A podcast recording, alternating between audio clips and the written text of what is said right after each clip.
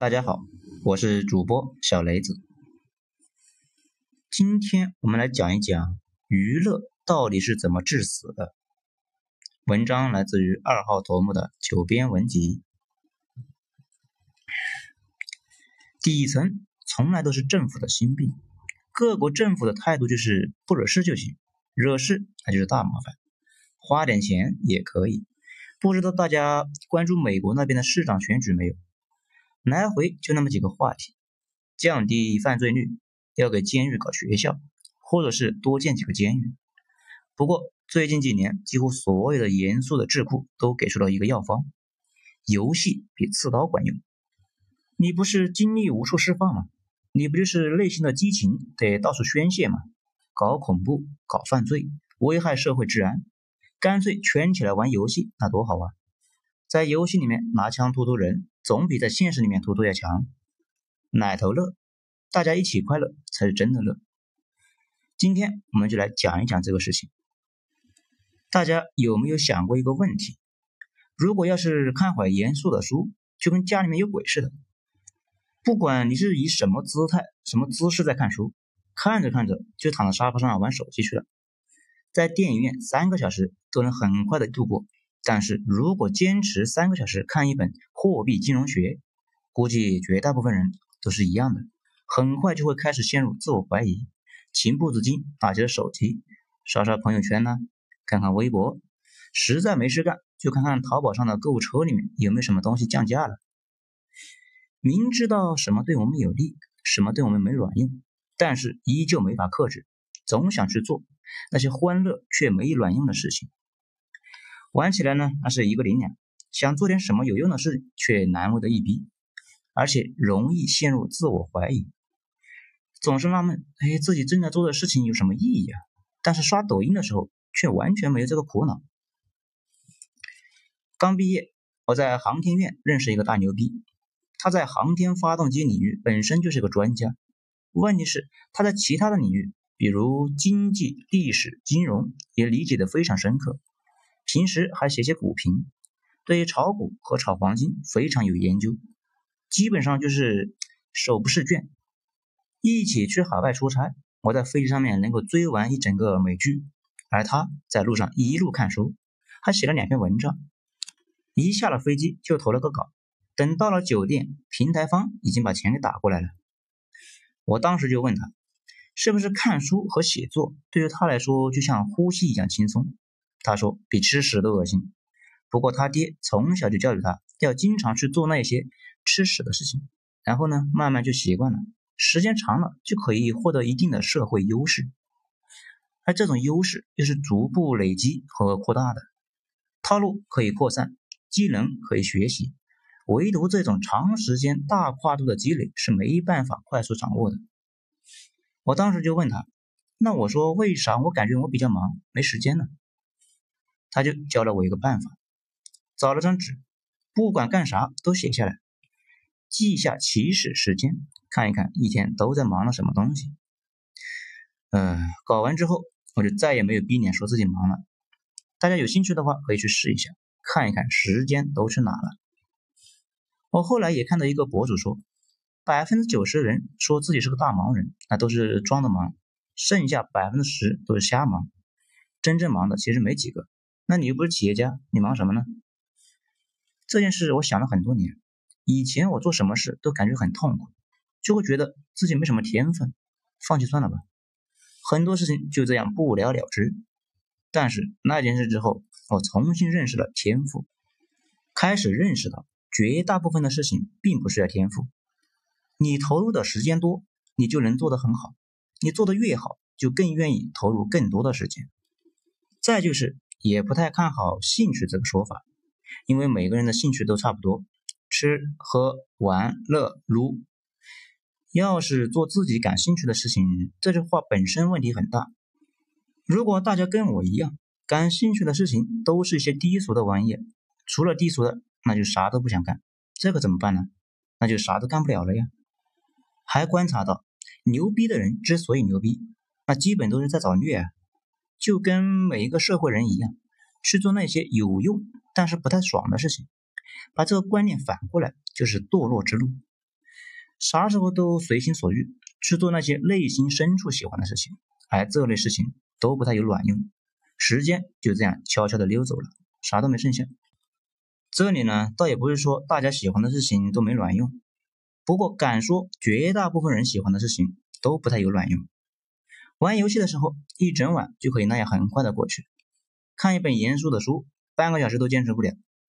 说白了，其实我们的大脑有一种堕落的天赋，大脑不太喜欢信息，接受额外的信息让它非常的疲劳。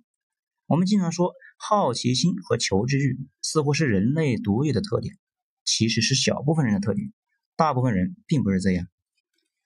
因为我们人类本身呢，是长着一颗古人的脑袋过着现代的生活，漫长的上百万年的缓慢的爬行，到现代文明，满打满算也就两百年吧。也就是说，我们的脑袋一直停留在古代，但身体却进入了现代。那现代有什么好处呢？最大的好处就是人类那些基本需求，在一个靠谱的国家都能够完全满足。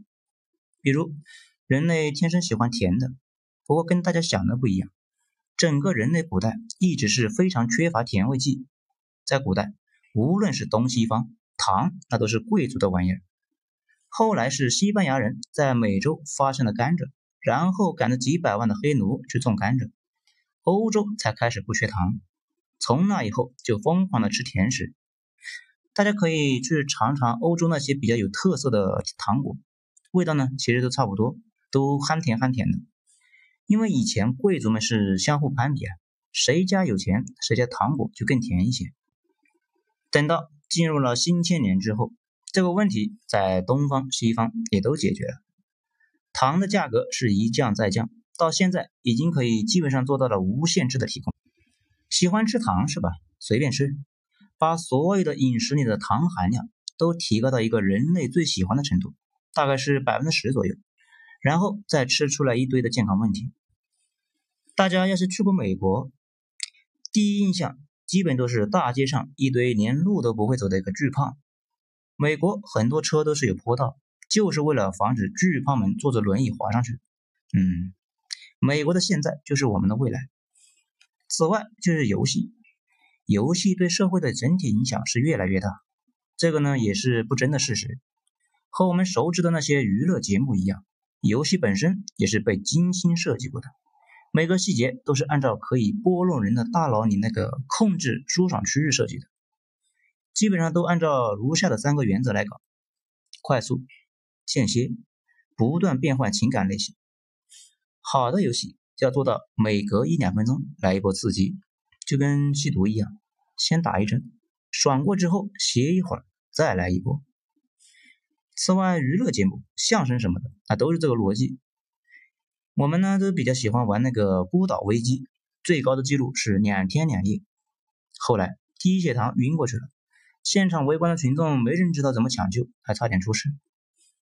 此外，还有各种娱乐节目，跟游戏也差不多。大家在那里面看的时候，是感觉非常的爽。其实背后也是导演他们一点一点把拍出来的东西七拼八凑，最终的目的就是让你爽。每隔几分钟爽一下，爽过之后还想要。比如抖音五分钟，人间两小时，那些抖音爆款的小视频也是他们反复折腾搞出来的。讲到这里，大家再感受一下我们之前说过的那句话。生产的是大哥，消费的是屌丝。大家如果坚持看各种选秀、真人秀、家庭纷争，慢慢的就会发现套路其实都差不多。因为能够触发人类欢乐的元素就那么些，新模式开发起来它非常的慢。我国大部分这类的玩意都是引进西方或者是韩国的，远远赶不上大家的消费需求。像古时候大家过日子啊都是很枯燥的嘛。一年到底只有一两个娱乐节目，就连皇宫里面也做不到天天能够上戏。而现在不一样，只要你愿意，完全可以做到比古代皇帝都爽。天天呢是各种嗨，上午 PSP，下午 B-box，晚上看个电影，凌晨还嗨小电影，天天玩，一年都不重样。一个合格的日本游戏宅男，完全可以做到一辈子不谈恋爱，快快乐乐的断子绝孙。嗯。日本的现在也是我们的未来。当然了，我并不认为游戏本身有什么问题。大学毕业前，我好像一直有游戏瘾，直到最近这两年才玩的少。不过凡事有度，如果花大量的时间玩游戏，本身有个大问题，这玩意呢不仅浪费时间，而且会腐蚀人脑中的一个奖励系统。之前有一个很著名的实验，就是给老鼠的脑子里面连了一个电极，只要它一踩上一个踏板，就会刺激它的奖励中枢，它就能爽。后来这个老鼠发现了这个欢乐的源泉之后，一直就去踩，连饭都顾不上吃，那后来就饿死了。人脑里面那也有一个奖励系统，让你在做了一些事情之后爽一下，借此提高生存率。那比如人类喜欢吃甜的。吃到甜了之后，就会触发一个奖励系统，然后就让人经常性的去追求甜味食物。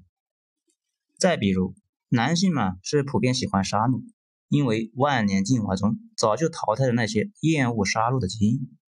热爱杀戮的人是原始人才有的一个竞争优势，这个本性被现代社会给压制了，因为砍人犯法呀。但是在游戏里面却能够肆意放纵，这个机关被发现之后。就可以通过娱乐节目和各种游戏一直踩，大家呢倒也不会被饿死，但是踩的时间长了，其他欢乐园明显已经不能再让人欢乐了，不知道该用什么词来形容，嗯，类似抗药性吧。就像经常喝咖啡的人，对可乐等低咖啡因的饮料基本上没啥反应，经常吸毒的人剂量会越来越大才能够维持快乐一样，在强刺激的环境中。看一本书的欢乐，还不如去游戏里面开几枪。而那些原本就很闹心的东西，学习、考试、上班，那就变得是更闹心了。这些玩意呢，对于个体可能不太明显，但是放在群体的层面来观察，非常的明显。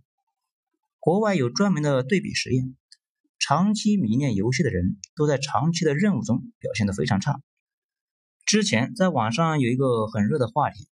国家好像是把游戏成瘾列为了一个精神病，我看网上基本上没人认可这一点，一个个呢都是义正言辞在说啊，玩会游戏怎么了？都好像没人看到人家说游戏成瘾就是那种成天脑子里面只想着游戏，除了游戏没法在现实生活中正常生活，一天二十四小时除了睡觉就是在玩游戏，学业工作完全是抛到脑后，那这个不是精神病那是啥呢？是不是得电，而且得用高压电？当然了，讲了这么多，并不是说游戏不好。我如果说不好，那肯定是很惨。其实我自己最快乐的经历，有一半是在游戏中度过的。我实地去过几十个国家和地区，不过最让我感动的地方，全是在游戏里面。切尔诺贝利、高加索、亚美尼亚、东普鲁士、斯大林格、库尔斯克。呃，硫磺岛、阿登森林等等，我们反对的是沉迷、沉迷游戏或者是各种娱乐活动，其实跟沉迷毒品差别并不太大，而且是合法的。毒品的作用原理是通过药物让大脑兴奋，产生一个愉悦感，而现在的游戏和娱乐节目是通过视觉和听觉来做的这一点。如果长期沉浸其中不能自拔。可能是新时代最酷、最隐形的一种死法，让你快快乐乐、不知不觉的变成废人，慢慢的没法长时间集中注意力，一干枯燥的事情就疲劳暴躁。而且吧，大家可能不知道，人民大学对饭圈研究的很深。我之前看过他们的一篇博士论文，刚才想找找不到了。那篇论文中有提到，饭圈有两类。第一类是那种愿意花大价钱去看偶像的演唱会，买偶像周边的东西，让偶像的商业价值不断增高的粉丝。这种呢比较少，但是非常关键。这种叫做饭圈发电机。第二类就是平常也非常狂热，但是不大花钱，主要是贡献注意力，就是偶像的所有东西他都会看，提高偶像的曝光率、点击率。间接增加偶像的商业价值，这种人叫做饭圈干电池。这些年的娱乐趋势，就是让有钱人出钱，没钱人贡献注意力，玩家的时间就是新的货币。大家仔细体会一下。而且吧，这些年其实整体形势确实发生了一点变化。以前的教育模式是希望每一个人都成才，其实这种想法本身是好的，但是理性的想想就知道是不现实的。社会是一个金字塔型的，能够出人头地的就那么多。以前的模式成本高，收益低，很多人还不满意，因为你把每一个人都朝着重点大学的方向去培养。可后来不到百分之五的人上了重点大学，其他人是不是有意见呢？所以。这些年明显在搞分流，类似于德国模式或者是美国模式，让大家提前认识到自身的定位，提前进入角色。没必要每个人都上大学，也没必要每个人都出人头地。提前接受现实，各安天命，成本低而且务实。在这种背景下，提前分流会变得非常的明显，在高中之前就完成。尽管这些年大家都很政治正确。坚持每个人都是平等的，其实吧，想想就知道这个玩意就是那么一说啊，没法真平等。父母之间的水平就差了一大截，很多父母自己都不知道什么是对的，什么是错的，怎么去教育小孩，更别说财富上的不平等更加要命一些。此外，还有社会关系，还有成长的起点，差异那是全方位的。不过，正如治病，第一步是承认有病，进一步的第一步是认清形势一样。如果小孩家庭一般，本身的硬件上并不占优势，还沉迷于游戏或者是娱乐，今后学校呢，慢慢也就不管这些了，家长也不太懂。娱乐本身在自发分流的过程中起到一个关键的作用。教育和自我教育本身是一个复杂的话题，我自己其实也不太有发言权。不过走到现在，略微有一些感触和心得。总之吧，有些事情明显是对的。不需要太多的说教，也要坚持去做。比如勤奋，比如积极主动，再比如多笑少抱怨。有些事情明显是错的，比如没钱还狂爱娱乐，那真的成干电池了。好了，今天就说到这里，咱们下次接着继续。我是主播小雷子，谢谢大家的收听。